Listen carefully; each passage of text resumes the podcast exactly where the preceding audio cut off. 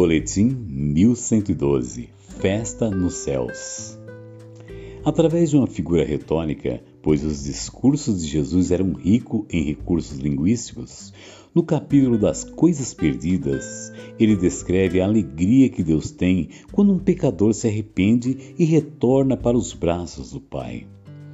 Identificamos que estamos no caminho certo, quando as coisas que agradam a Deus passam a nos agradar e as coisas que entristecem a Deus nos entristecem também.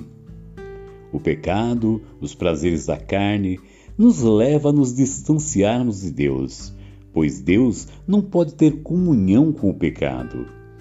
Mas não existe nada que agrade mais a Deus do que um pecador que se arrepende. E não somente a Deus, a alegria do Senhor é tanta que contagia os anjos e seres celestes, a ponto de ter uma verdadeira festa nos céus. O Evangelho segundo Lucas, no capítulo 15, que é considerado o capítulo das coisas perdidas, Jesus descreve três parábolas. Um pastor tinha cem ovelhas e perdeu uma. Quando a encontra, o texto diz: E achando-a, a põe sobre seus ombros. Cheio de júbilo e chegando à sua casa, convoca os amigos e vizinhos, dizendo-lhes: Alegrai-vos comigo, porque já achei a minha ovelha perdida. Digo-vos que assim haverá alegria no céu por um pecador que se arrepende, mais do que por noventa e nove justos que não necessitam de arrependimento. Lucas 15, 5 a 7. Depois, conta sobre a mulher que tinha dez dracmas e perdeu uma. Quando ela encontra, o texto diz: e, achando-a, convoca as amigas e vizinhas, dizendo: Alegrai-vos comigo, porque já achei a dracma perdida. Assim vos digo que há alegria diante dos anjos de Deus por um pecador que se arrepende. Lucas 15, 9 10. Aí depois conta de um pai que tinha dois filhos, e um pediu a herança e foi gastar dissolutamente. E quando ele voltou, o outro ficou com ciúmes e não quis entrar para a festa. Mas na conclusão, o pai nos diz: Mas era justo alegrarmos-nos e regozijarmos-nos, porque esse teu irmão estava morto e reviveu, tinha se perdido e foi achado. Lucas 15:32 Estamos lançando um desafio nesse ano de cada membro gerar pelo menos uma pessoa espiritualmente, orar, clamar, jejuar, interceder e pregar pelo menos para uma vida nesse ano. É notório que Jesus está voltando e precisamos priorizar ganhar almas para o reino dos céus. Literalmente, provocarmos uma tremenda festa nos céus. Nosso Deus é festivo.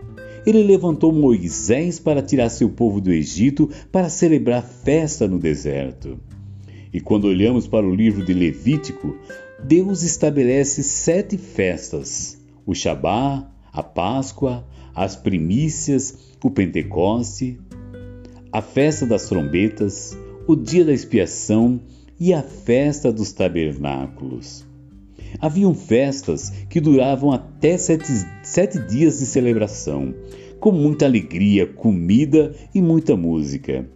Nesse capítulo do Evangelho de Lucas é registrado três celebrações, e celebrações essas de coisas perdidas que foram encontradas.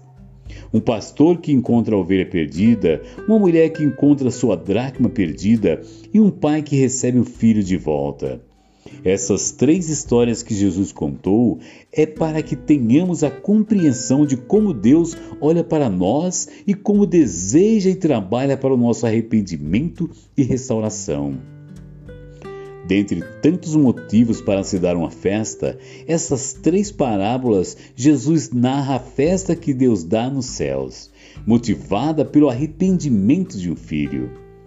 No retorno existem feridas, fraquezas, sujeira, vergonha, cicatrizes e sentimento de culpa. Mas tudo isso é resolvido pelo Senhor Jesus Cristo, pois Ele limpa as nossas feridas, lava nosso coração e tira de nós toda a culpa por meio do seu abraço acolhedor. Você conhece alguém que está afastado, desviado ou que não conhece Jesus ainda? Sabemos que Jesus está às portas e antes disso, precisamos provocar risos no Pai, resgatar vidas para o reino. Faça um propósito, pregue, anuncie, fale do amor de Deus. Entre em jejum clamando pelos que estão afastados para que o Espírito Santo os convença do pecado, da justiça e do juízo.